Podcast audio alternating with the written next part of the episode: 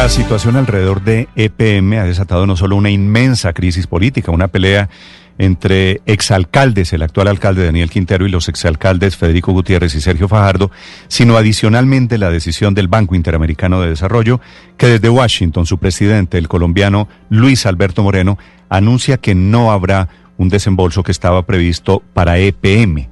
De ese tamaño es la crisis. Señor alcalde de Medellín, Daniel Quintero, buenos días, alcalde.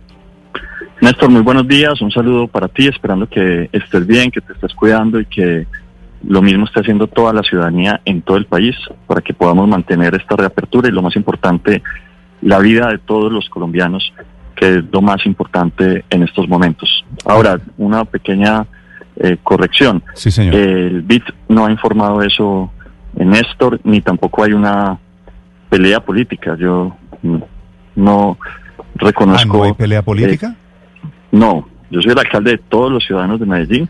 Lo que hay sí es, Néstor, un problema jurídico, un problema jurídico muy grande que tiene que ser resuelto, porque Néstor, se trata pero, de pero perdóneme, alcalde, 9 billones de pesos. Usted, usted dice que, la, que, el anterior alcalde Federico Gutiérrez ocultó información sobre el desarrollo de Hidroituango, que ocultó el informe de las reaseguradoras el exalcalde Figo Gutiérrez responde y le dice que usted es el Samuel Moreno de Medellín y eso no es una pelea política?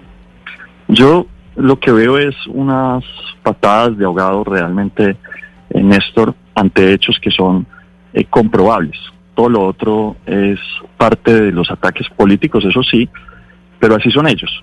Nosotros hemos obrado con toda la transparencia y honestidad para avanzar en un proceso, Néstor, que como digo es un proceso jurídico, eh, con un documento que eh, pues se reveló el día de ayer y que evidentemente demuestra que todo lo que veníamos diciendo era verdad y que todos los ataques, muchos de ellos que se realizaron a través de medios de comunicación, pues eh, estaban dándose porque no tenían la información suficiente. Por ejemplo, vamos a empezar.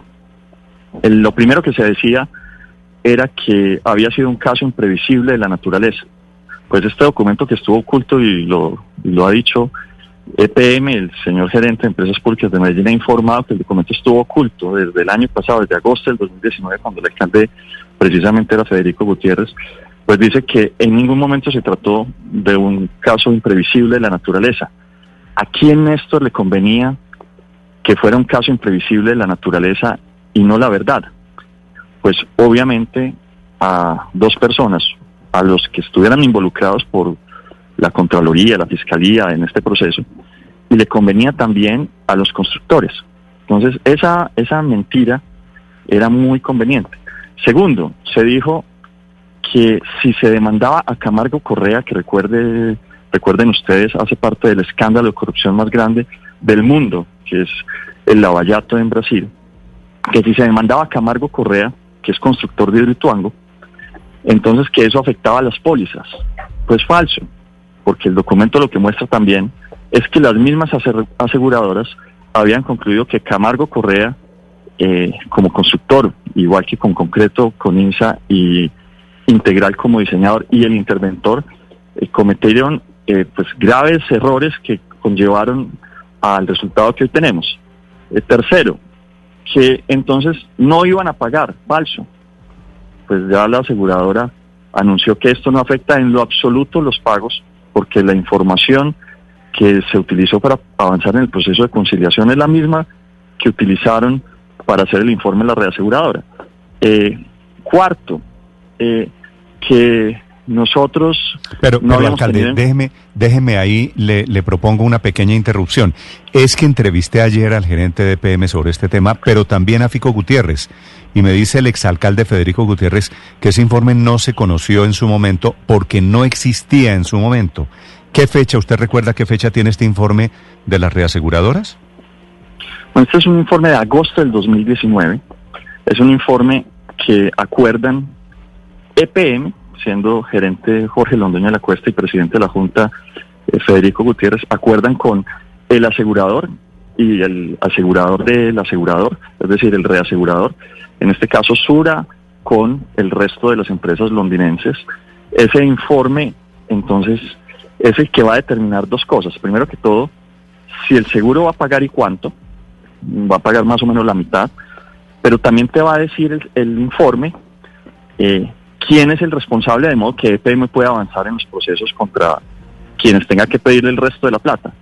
Es imposible, Néstor, es imposible que el gerente y el presidente de la Junta no conocieran el documento que iba a significar quién tenía que responder por los otros 5 billones de pesos. Si la reaseguradora dice que el problema que el problema fue que hicieron mal no es el diseño sino la ejecución de la obra, que al que al piso del túnel le faltó un revestimiento, que por ahí se filtró el agua, si fue un problema humano de obra, ¿por qué las aseguradoras pagaron y aceptaron cubrir la póliza, alcalde?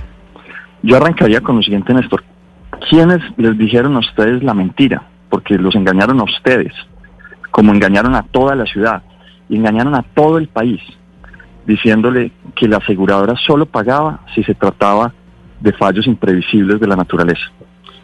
Eh, eso fue una mentira, una mentira que se repitió una y otra vez y quienes o dijeron... O sea, Mafre, Mafre era la aseguradora, Mafre pagó sabiendo que era un problema de humano de construcción.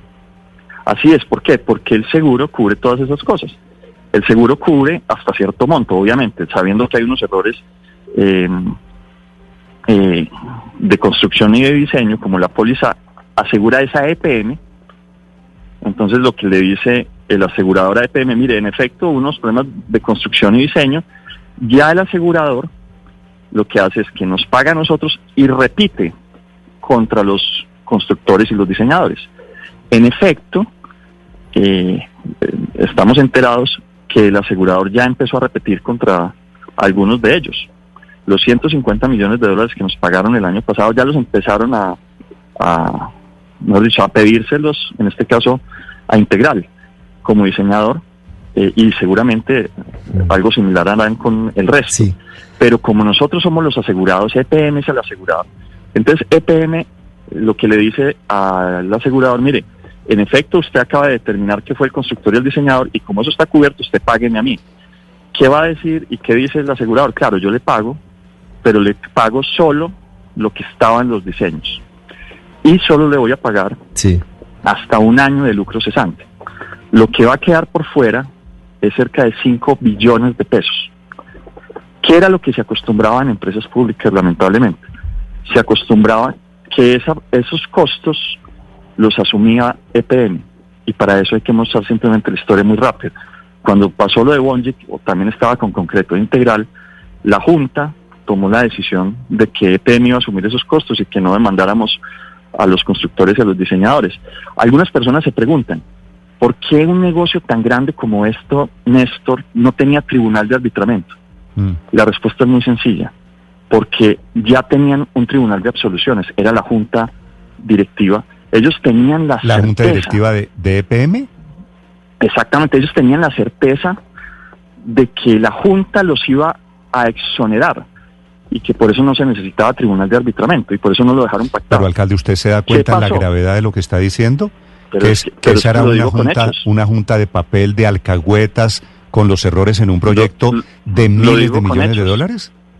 Lo digo con hechos, Néstor. Es que esa es la ventaja cuando, cuando se tiene la verdad de nuestro lado. Que uno no va simplemente diciendo ligereza, sino que va mostrando hechos. Mm. En Bonjic, esto es increíble. Esto es francamente increíble. En Bonjic, una represa que iba a valer 100 millones de dólares termina valiendo 330 millones de dólares. ¿Se la de Panamá? Escúcheme, sí señor, escúcheme esto, Néstor, y usted me dice qué haría usted o qué pensaría usted. Mm. Imagínense que en ese momento, entonces, pues, empieza la discusión, oiga, ¿qué vamos a hacer? Este detrimento eventual ya va por cerca de un billón de pesos. Y llevan eso a la Junta. Y en la Junta entonces dicen, bueno, ¿qué hacemos con Integral? Y después de una discusión que quedó en acta, porque además pues se publicó en, meses pasados, eh, la respuesta fue, eh, se recomienda no demandar a Integral porque es un aliado estratégico de PM. Y más adelante dice, en relación a Con Concreto, se recomienda no demandar a Con Concreto porque es un aliado estratégico de PM. Mm. Eso obviamente... Pero alcalde, ¿qué interés tendría Federico Gutiérrez, Jorge Londoño, que era gerente de PM, y la Junta de PM en esconder un informe que decía los responsables del problema en Hidroituango son estos señores o estas circunstancias? Eso habrá que preguntárselo a ellos, pero lo cierto es que ustedes solo tienen que mirar las entrevistas para darse cuenta que todo el tiempo estuvieron ellos tratando de decir que eran fallos imprevisibles, que si se demandaba al contratista se perdía la póliza, que eh, no era bueno avanzar por esa línea. Usted me dice, alcalde, que, este informe de la reaseguradora es de agosto del año pasado, ¿cierto? Sí, señor. ¿Usted tiene la certeza, la certeza absoluta o la prueba de que el gerente de PM y el alcalde Gutiérrez del momento supieron en ese momento, en ese tiempo, del informe de la reaseguradora? Néstor, es imposible que no lo conociera. La única forma para que el documento hoy no esté en EPM es que hayan pedido de forma expresa que no lo incluyeran en el proceso.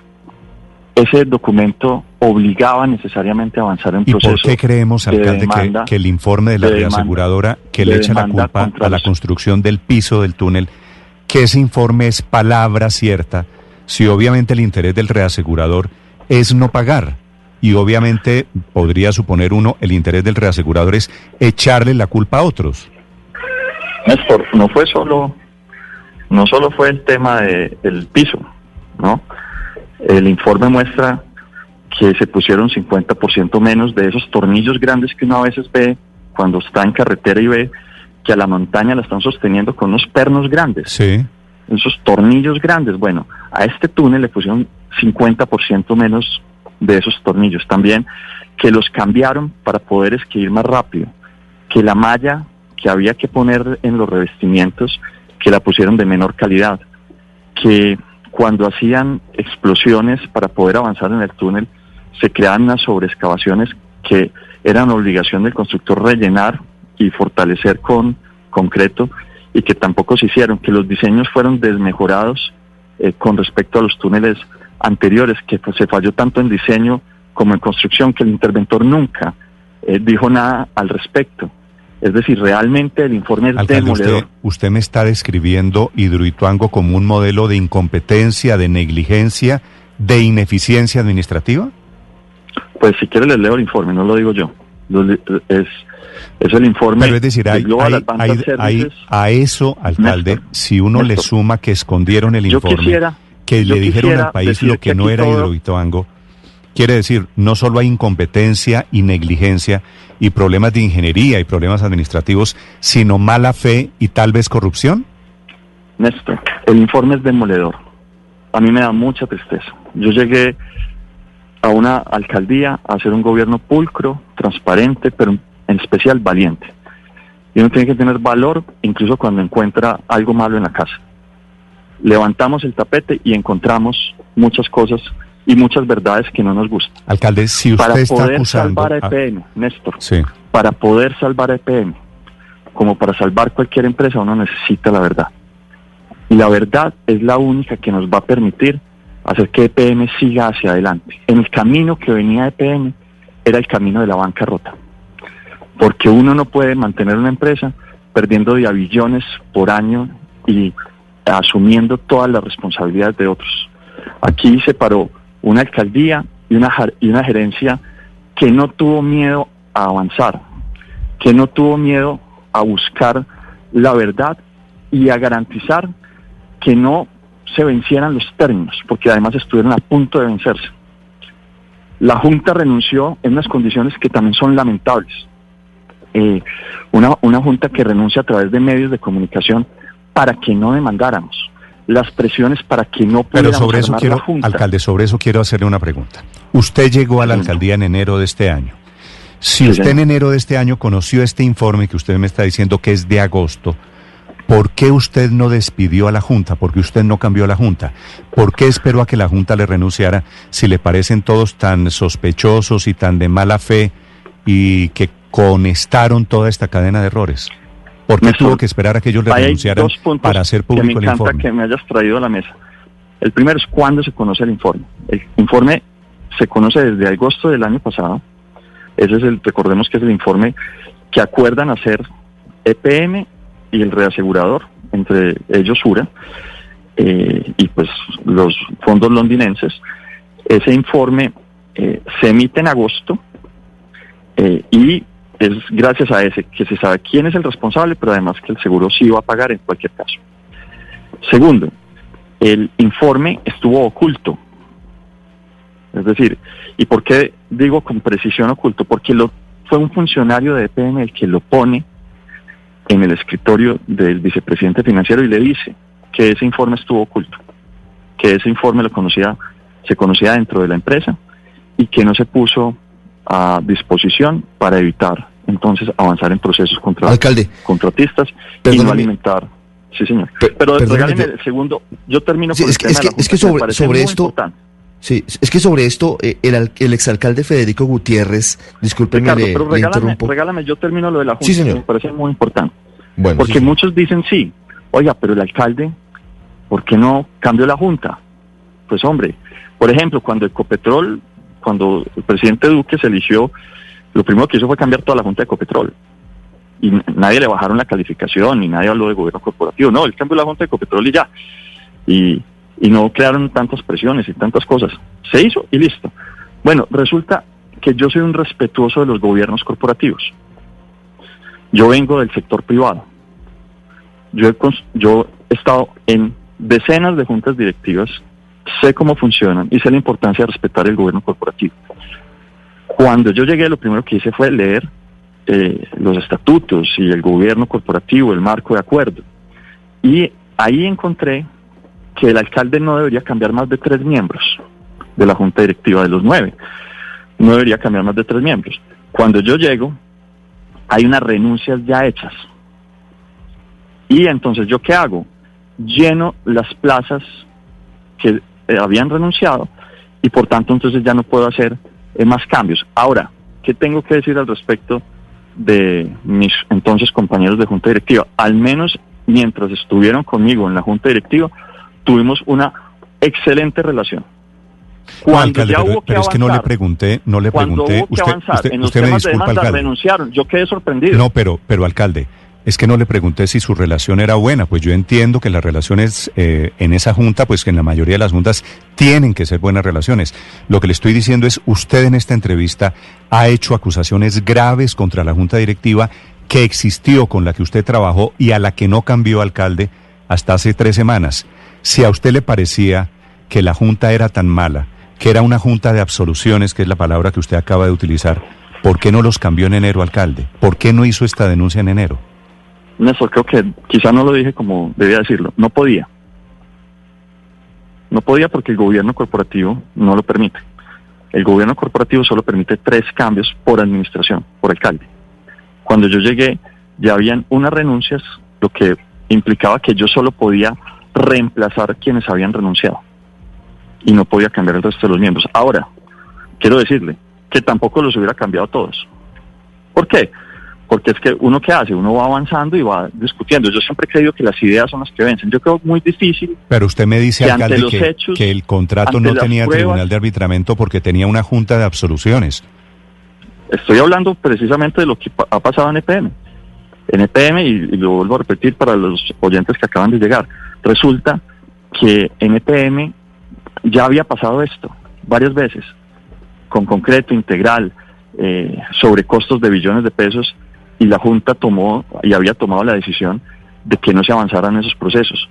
Eh, y, sorprende que cuando avanzamos nosotros en un proceso legal, precisamente contra, con concreto y con INSA, eh, hagan una renuncia para crear presión y para que eventualmente nosotros cambiemos la decisión. Eh, afortunadamente salió este documento, porque ahora qué está diciendo la gente, Néstor, en Medellín la gente está diciendo, el alcalde tenía la razón, el gerente tenía la razón, todo lo que se dijo en relación al alcalde, al gerente y, las mentiras que eh, se crearon para tratar de desviar la atención, son simplemente, mm. fueron simplemente estrategias para desviar la atención, pero el alcalde, y el gerente tenían la razón.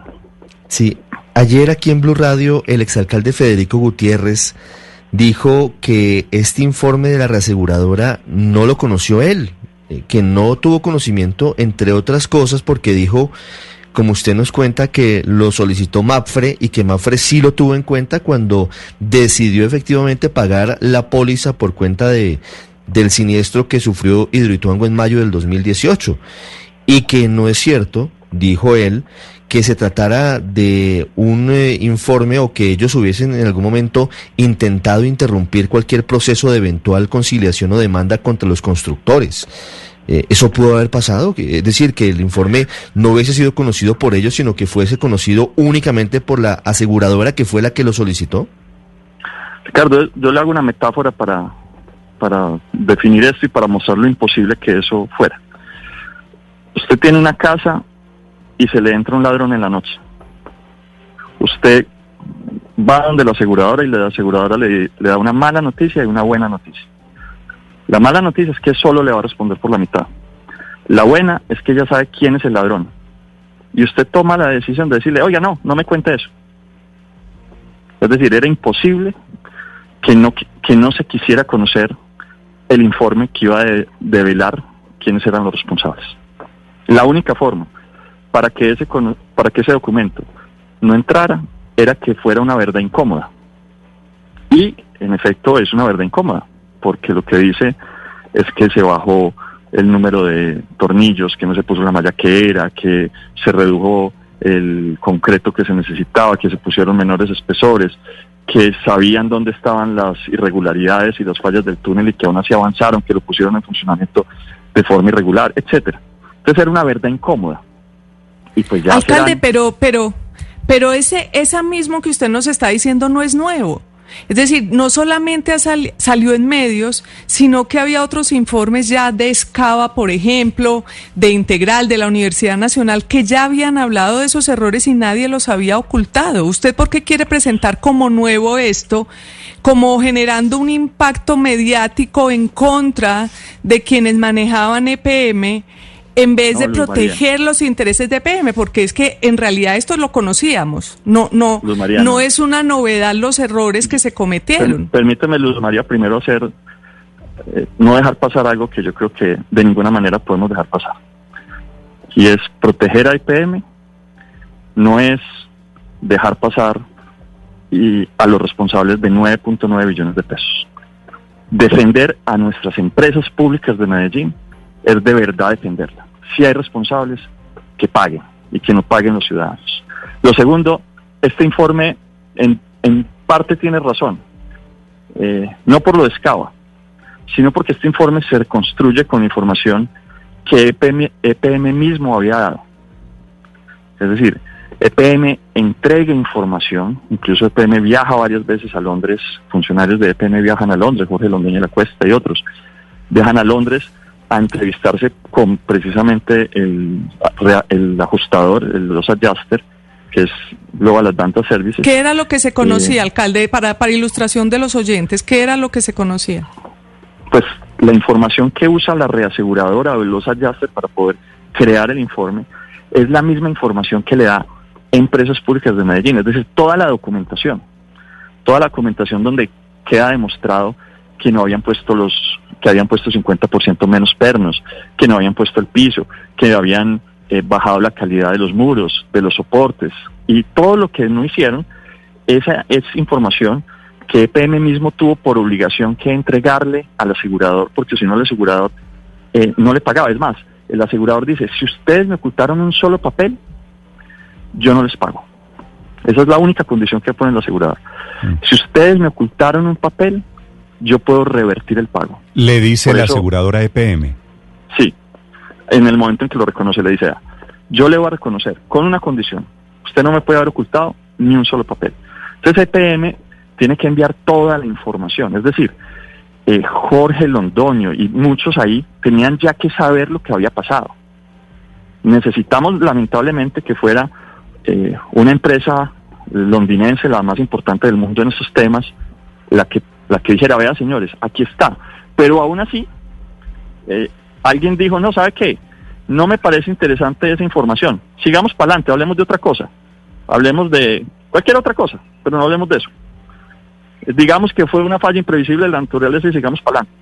Pues hombre, la, la mentira se les cayó. Esa es la verdad. Eso es pero, pero, pero alcalde, es que la actual, pero eh, alcalde, usted, usted utiliza palabras muy gruesas, dice que la transparencia está con usted, que los demás son corruptos, que la verdad está con usted, que los demás dicen mentiras, pero eh, el actual gerente Álvaro Guillermo Rendón de EPM dijo que ese estudio del cual usted está hablando nunca lo radicaron y no llegó a EPM. Entonces, ¿usted cómo acusa eh, a Jorge Londoño, a Federico Gutiérrez, de haberlo ocultado? Pues yo no voy a repetir la metáfora porque fue muy, muy clara. Eh, solo voy a hacer énfasis en que el documento lo entrega un funcionario de EPM, que él mismo dice que el documento estuvo bajo llave, estuvo guardado. Es decir, sí entró, pero no me lo entregué de forma oficial porque eso eh, podría obligarme a hacer cosas que no quería hacer. ¿Quién es ese funcionario, alcalde? Habían personas que, pues eso, eso, así lo contó el gerente, entonces será él el que tendrá que decir quién es el funcionario. Yo soy el presidente de la Junta y lo que tenemos sí es eh, una preocupación muy grave porque ese documento no se nos presentó ni en el empalme, no se presentó en el Consejo de la ciudad, no se presentó a las autoridades, no lo tiene la Contraloría, no lo tiene la Fiscalía, no lo tiene la Procuraduría. Eh, ese documento eh, no hubiera hecho que muchos hubieran cambiado su opinión. Es más, yo los escuché, yo escuchaba incluso todos los días que decían, ya el alcalde lleva tantos días sin hablar con nosotros en Blue. Mm. Y yo veía todo el palo que me daban. Y yo decía, hombre, si este documento se hubiera conocido antes, no me hubieran dado tan duro. Eh, porque ¿Y por qué no lo reveló? Por eso le preguntaba alcalde, ¿por qué no lo reveló usted cuando llegó en enero de este año? Porque lo acaban de, lo acaban de, no, lo acaban de entregar. Pero si usted me dice que lo entregaron en agosto del año pasado. A ver, sí puedo ser un poco más claro que esto a veces por teléfono es difícil. A ver, el documento lo manda a hacer el gerente anterior, siendo alcalde Federico Gutiérrez, o lo manda a hacer, no acuerdan quién lo va a hacer, Global Advanced Services. Ese documento termina de, crearse en agosto del 2019, con toda la información que envió Empresas Públicas de Medellín. Ese documento, eh, por alguna razón, no entra en el proceso. Es decir, era imposible que no lo conocieran porque ese documento te permitía saber a quién cobrarle el resto de la plata. Pero bueno, digamos que eh, ellos, por alguna extraña razón, se les olvidó pedir el documento. Oiga, ¿quién es el que, quién es el responsable de todo esto? Y se les olvidó preguntar el documento. Muy difícil, muy imposible. Yo diría imposible totalmente. Eh, luego el documento sigue guardado, sigue guardado. El equipo de EPM empieza a hacer una investigación y llega más o menos a las mismas conclusiones. Y esa es la razón por la cual Empresas Públicas de Medellín toma la decisión por primera vez en la historia de avanzar en un proceso legal contra eh, los contratistas y contra los diseñadores. Alcalde. Gracias a, a, la, a la información que fueron capaces de recoger. Luego, eso trataron de desmeritarlo de todas las formas posibles. En medio de todo eso, un funcionario de EPM, con miedo, pero valiente. Dijo, vea, ¿sabe qué? Yo quiero decirles que esa información ya estaba en un documento pericial de una de las empresas más importantes del mundo, que fue construido por los reaseguradores, entre ellos, insisto, pues los fondos londinenses y el grupo Sura del, GEA, eh, que el documento estaba acá, lo conocían algunos funcionarios, pero nunca se puso oficial porque eso tenía unas consecuencias eh, muy graves para algunos actores. Alcalde, ya son tres, sí, ya son tres los estudios, los informes de qué pasó en Hidroituango. El primero fue de la Universidad Nacional, luego Escava, ahora Estre de Advanta. Con la revisión que ha hecho en EPM, encontró más estudios de la causa raíz de lo que pasó en el megaproyecto, que tenga EPM ya el estudio o al menos haya pagado para eso con firmas extranjeras. Pues una cosa bien particular, por ejemplo, el de Scava es un informe que manda a hacer la ANLA, que paga EPM, pero que manda a hacer la ANLA, la Agencia Nacional de Licencias Ambientales, en medio de todo este escándalo. Eh, ese documento, cuando terminan, no se lo dejan a la ANLA, lo, recogen y no solo eso, lo presentan y hacen una rueda de prensa y luego se lo entregan a las autoridades. Eh, este, curiosamente, no lo presentan, no hacen rueda de prensa, no lo entregan a las autoridades en entrevista el entonces gerente de Empresas Públicas de Medellín sale y dice una cosa que es bien increíble, y es que el resultado de la reaseguradora era que se trataba de un fallo imprevisible de la naturaleza. Lo dice en medios de comunicación. O sea, él no solo, no solo eh, supuestamente no lo conocía, sino que eh, le dijeron que era otra cosa, al parecer. Mm. Oh, a ver, muy difícil de creer, muy difícil de creer. Pero, alcalde, Pero que se, si, si la póliza cubría, porque efectivamente Mafre anuncia el cubrimiento, cubría errores de diseño y de construcción, si, si la obra y sus errores están cubiertos en la, en la póliza de seguros, ¿cuál es el problema? Esa es una excelente pregunta porque también se le vendió a la gente la idea de que es que ya estábamos cubiertos, que la póliza pagaba todo, no es así, Néstor. Esto va a pagar más o menos unos eh, 4 o 5 billones de pesos, pero este es un problema de cerca de 10 billones de pesos. Y como es un problema de 10 billones, entonces EPM tiene dos opciones, o asume los otros 5 billones de pesos, que pueden ser hasta 6, eh, o busca recuperar esa plata si estuviéramos hablando de una empresa privada muy rica de Emiratos Árabes o algo así, pues uno dice, oiga, ¿sabe qué? Asumamos esa plata. Pero como estos son recursos públicos, uno tiene que salir a buscar el resto de la plata, porque si no, los órganos de control que lo tienen que hacer van a decir, oiga, ¿usted por qué no avanzó? ¿Usted por qué dejó vencer los términos? ¿Usted por qué dejó que se perdiera el resto de la plata? Es decir, eh, en este caso particular, el, asegurador, por ejemplo, no va a pagar eh, el lucro cesante, el lucro cesante solo va a pagar un año, pero esto estamos hablando que esto Pero el reasegurador, alcalde, es, problema de las aseguradoras. A usted lo que le importa es que la aseguradora pague, ¿verdad? No, no, no, no. Eh, eh, corrijo y digo asegurador. Entonces, el asegurador solo te paga un año de lucro cesante, no te paga nada que no estuvieran los diseños. Y como puedes evidenciar que muchas cosas no estuvieron en los diseños, pues muchas cosas no las va a pagar. No va a pagar, por ejemplo, eh, cuando entra el agua eh, a casa de máquinas, ella entra por un tubo. Y ese, esos túneles de descarga, que son unos, unas caídas de 200 metros, eso se lo comió y eso hubo que ponerlo en concreto con un acero. Y eso, todo eso eh, acabamos de aprobar precisamente por esas cosas que no están en los diseños y, toda esa, y todo eso, 900 mil millones de pesos más en gastos en solo seis meses de sobrecostos adicionales. Y eso no lo va a pagar eh, el seguro. Eh, y entonces todo eso que va a terminar sumando 4 o 5 billones de pesos, pues alguien lo va a tener que pagar. Entonces por eso la, el proceso de conciliación que se va a volver demanda seguramente, o Dios quiera no y seamos capaces de conciliar, conciliar, lo que dice es, señores contratistas, diseñadores e interventores, ustedes me deben pagar todo lo que no me pague la aseguradora. Alcalde, a ver, si algo saben hacer las aseguradoras y las reaseguradoras es no pagar pólizas por errores producto de improvisión o de negligencia, incluso en el caso, por ejemplo, de las Torres Gemelas de Nueva York. No, es que usted el mejor, usted sabe cómo es ese negocio. Incluso en, este caso de las Torres Gemelas de Nueva York se dieron mañas de pagar solamente por una de las torres porque la póliza solamente cubría un evento y argumentaron que como hubo varios aviones, entonces fueron varios eventos y no pagaron ni siquiera por eso.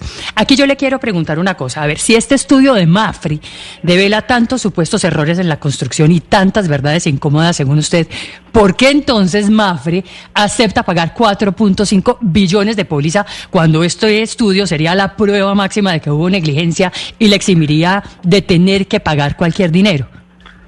Porque para que la aseguradora no pague, entonces tiene que demostrarse que hubo dolo. Es decir, eh, que hubo corrupción o que hubo eh, eh, que ellos a propósito eh, lo hicieron a propósito, es decir, y lo otro es porque cuando compramos el seguro, el seguro lo, lo compró EPM, y EPM iba a contratar unos constructores y unos diseñadores, y cuando compramos el seguro, dijimos, oiga, ¿qué tal que esos constructores la embarren? O que el diseñador la embarre. Y preguntamos, ¿quién está dispuesto a asegurarnos si el constructor la embarra muy mal o el diseñador la embarra muy mal o el interventor la embarra muy mal. Y hay que decir, eh, gracias a eso, pues vamos a salvar buena parte de la plata. Porque si no se hubiera hecho así, muy grave. Ahora, lo que sí me parece muy triste y muy delicado es que hayan engañado a la gente. Díganme ustedes, Paola, si a ustedes no les dijeron también que si se demandaba a Camargo Correa con concreto de integral se perdía la póliza. ¿A ustedes les dijeron eso? ¿A mí también? Sí y vea, y pues eh, empieza a salir la verdad. Y, y cuando sale la verdad, eso se, eso se vuelve irrefutable, eso se vuelve eso es una cosa dificilísima Pero, de, de, luchar contra ella. Hidroituango, estamos, salgámonos un momento de la pelea política. ¿Cierto? ¿Quién es la permítame decir que no es político. Mira que hemos hablado de cosas pero, jurídicas. Pero, pero no nos metamos en eso. Quiero sacarlo en un momento simplemente de eh, si, si conocían, si, si, no conocían el informe, de quién es la culpa. ¿Usted cree que tiene sentido, se lo pregunto, alcalde, cuál es la efectividad de demandar a los constructores de una obra gigantesca de esas? Yo he estado en Hidroituango, eso es una cosa monumental que uno si no va no alcanza a medir. Pero Hidroituango no está terminado, alcalde. Lanzar, cazar esta pelea de demandas contra los constructores sin estar terminada la obra. Lo llevo a su ejemplo. Si uno está construyendo el baño de la casa, si está cambiando el lavamanos del baño y se pone a demandar al maestro que le está haciendo el baño, pues no termina el baño nunca. Esto no va a producir un efecto terrible en la vigencia, en el retraso posible de Hidroituango, alcalde. Néstor, hay dos razones. Hay, hay una de un debate jurídico y es que eh, los términos se vencen dos años después de que ocurre el hecho dañoso. En este caso particular fue el 28 de abril de 2018, entonces eso se vencía el 28 de abril de este año. Afortunadamente, lamentablemente, pues, pero afortunadamente para el proceso, lamentablemente llegó el COVID, pero para este proceso terminó siendo afortunado porque gracias a eso se alargaron los términos. El gerente de EPM ha dicho en medios de comunicación que si no se hubieran alargado los términos, eh, EPM no hubiera alcanzado a iniciar un proceso contra los actores que participaron, porque hasta entonces, como recién había llegado el gerente, se mantuvo una línea jurídica, una tesis jurídica de que no se debía demandar y que si se iba a demandar solo se demandara al diseñador, pero de ninguna manera al constructor, que es el que tiene la plata para pagar. Y la segunda, eh, la segunda razón por la cual había que avanzar es porque, como yo conté ahorita, es probable que los eh, aseguradores repitan contra los constructores. Y también eh, puede ocurrir, y ha ocurrido en muchos casos, en que cuando uno se demora mucho buscando una plata que le deben, cuando llega ya no está el aviso. Y entonces ya, ya se perdió la oportunidad. Entonces en estas cosas es mejor ser diligente y conservador que ponerse a arriesgar eh, cuando estamos hablando de tanta plata. Ahora, esto Pero alcalde, los dos años que usted dice, los dos años es después de que se entrega la obra. No, dos años después del hecho dañoso. Y hay otra ¿No es a partir de la liquidación del contrato? No, cuando es hay un debate político, un debate jurídico ahí. Eh, hay fallos de la Corte en los que han eximido de responsabilidad a contratistas porque no iniciaron los procesos, así sea de conciliación, eh, dos años después de iniciar, de causado el hecho dañoso. Hay una, hay un debate y cuando hay un debate, lo responsable es no arriesgarse. Entonces avance y si quiere incluso luego suspenda, pero ya no se le vencen los términos. Eh, si no se iniciaba el proceso, se vencían eventualmente los términos y eso era muy riesgoso. Pero además, teniendo en cuenta las magnitudes de esto, es mejor ir asegurando eh, las platas. Ahora, ¿por qué dicen algunos que esto puede causar eventualmente eh, un retraso? Porque eventualmente los constructores digan, oiga, ¿sabe que yo ya no continúo entonces? Porque como usted me está demandando, entonces yo no continúo. Pues en caso de que eso ocurra, pues nosotros no pretendemos que así sea, eh, nosotros lo que estamos es echándole ojo a esto ya día y noche para que lo hagan bien.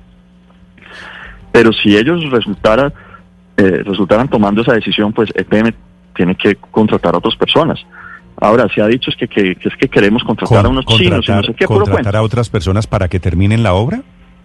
Eh, en caso de que sea necesario, pero ojalá no. Pero, alcalde, ¿eso no sería una tragedia para Hidroituango cambiar a punto de terminarla cambiar, cambiar al albañil. sigo con su metáfora, cambiar al albañil ya habiendo roto el baño.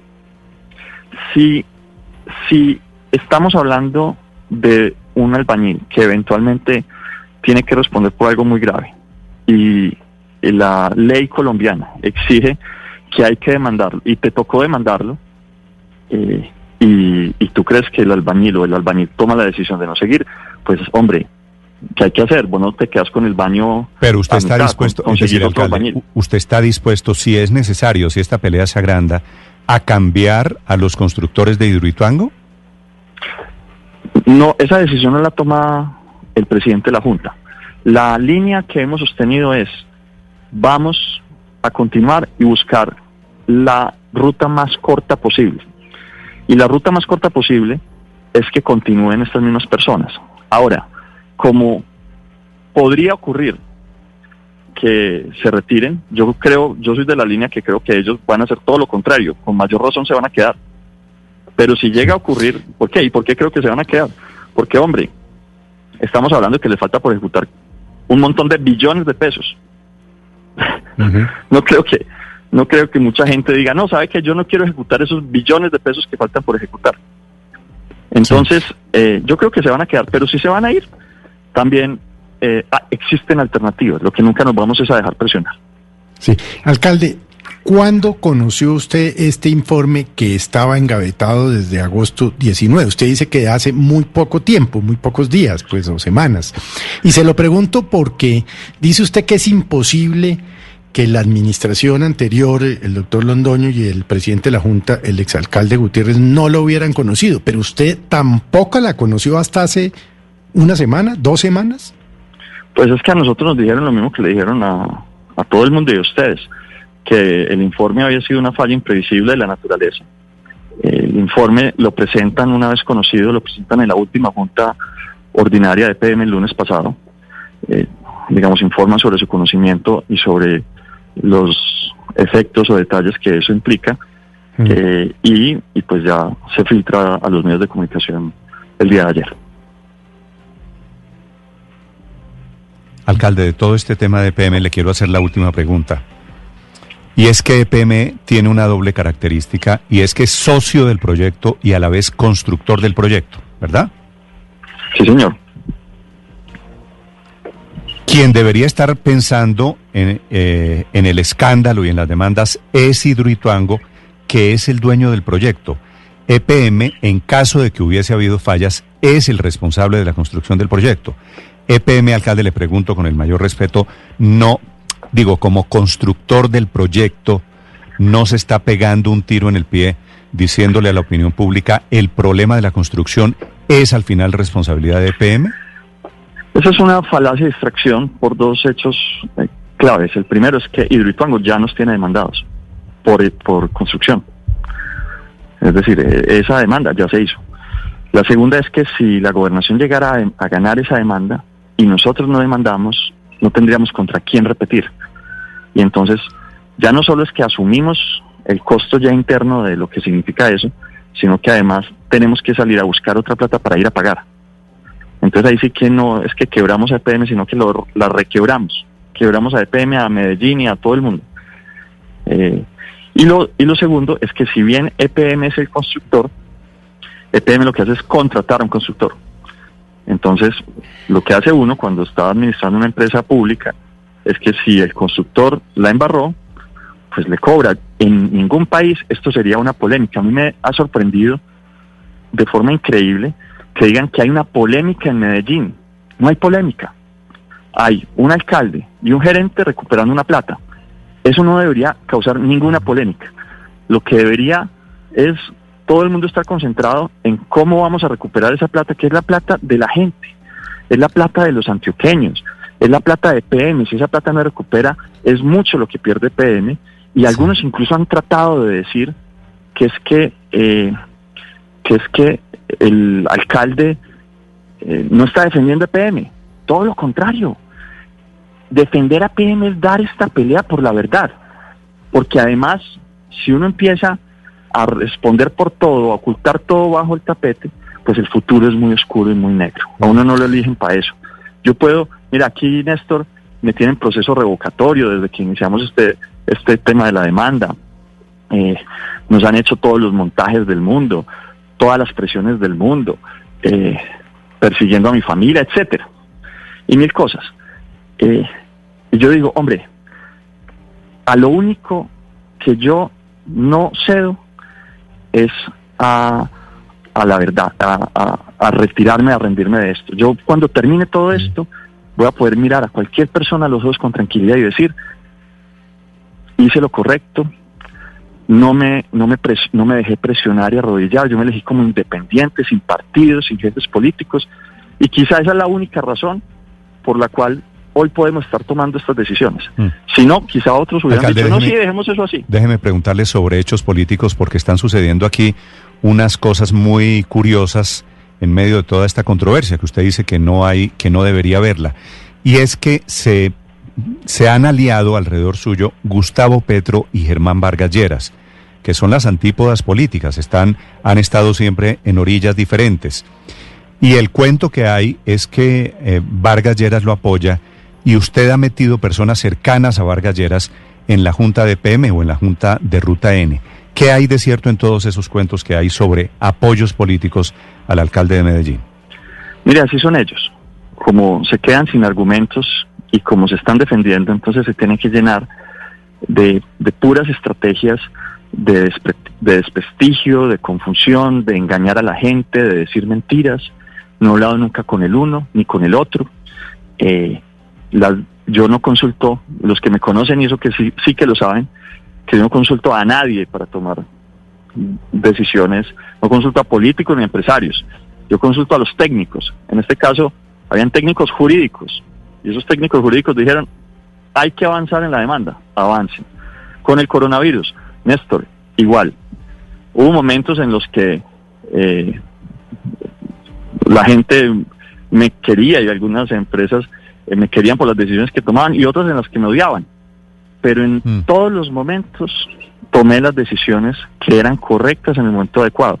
Y gracias a eso Medellín fue la primera ciudad en salir de alerta en naranja, estamos que salimos de alerta amarilla, eh, pudimos reactivar de forma profunda la economía. Hubo momentos difíciles, claro, como los tuvieron todos, pero pudimos actuar con coherencia, eh, sin someternos a presiones.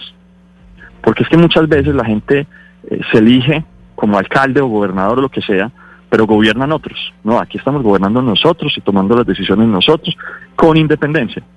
Y eso obviamente trae un montón de enemigos, porque dicen, es que a Daniel no lo podemos controlar. Pues sí, no me pueden controlar, porque es que no me eligieron ellos, no me pagaron la campaña ellos, eh, no me pusieron los votos ellos, a mí me eligió la gente. Sí, alcalde, está corriendo una versión que dice que usted estaría negociando con constructores chinos para que en caso de que los actuales constructores de Hidroituango se llegaran a retirar, ellos llegaran a terminar Hidroituango. ¿Eso es cierto? ¿Están avanzando en opciones en caso de que se llegue a ese escenario? Mire, han dicho eso y han dicho que yo perfilo gente y han dicho que, han dicho de todo. Se han inventado cuanto cuento se han podido inventar. Eh, han dicho que el gerente tenía una oficina de 3 mil millones de pesos. Se le han metido con la vida personal al gerente, se le han, eh, han, hecho de todo. Yo creo que eh, han querido volver esto político y esto es un tema jurídico, así como el tema del coronavirus era un tema epidemiológico. Y en uno y en otro estamos actuando en consecuencia. Es el alcalde de Medellín, Daniel Quintero, respondiendo esta mañana. Él dice que no, pero es una inmensa controversia política, entre otras cosas, que alcanza al país porque estos proyectos hidroeléctricos, Hidroitown en particular, están diseñados para generar, para vender la energía a todo el país. Así que va más allá de las fronteras de Medellín. Señor alcalde Quintero, gracias por aceptar esta entrevista, gracias por la explicación. Muchas gracias a ti, un abrazo a la mesa y a toda la ciudadanía de España. Daniel Quintero es alcalde de Medellín y está en Blue Radio. Estás escuchando Blue Radio.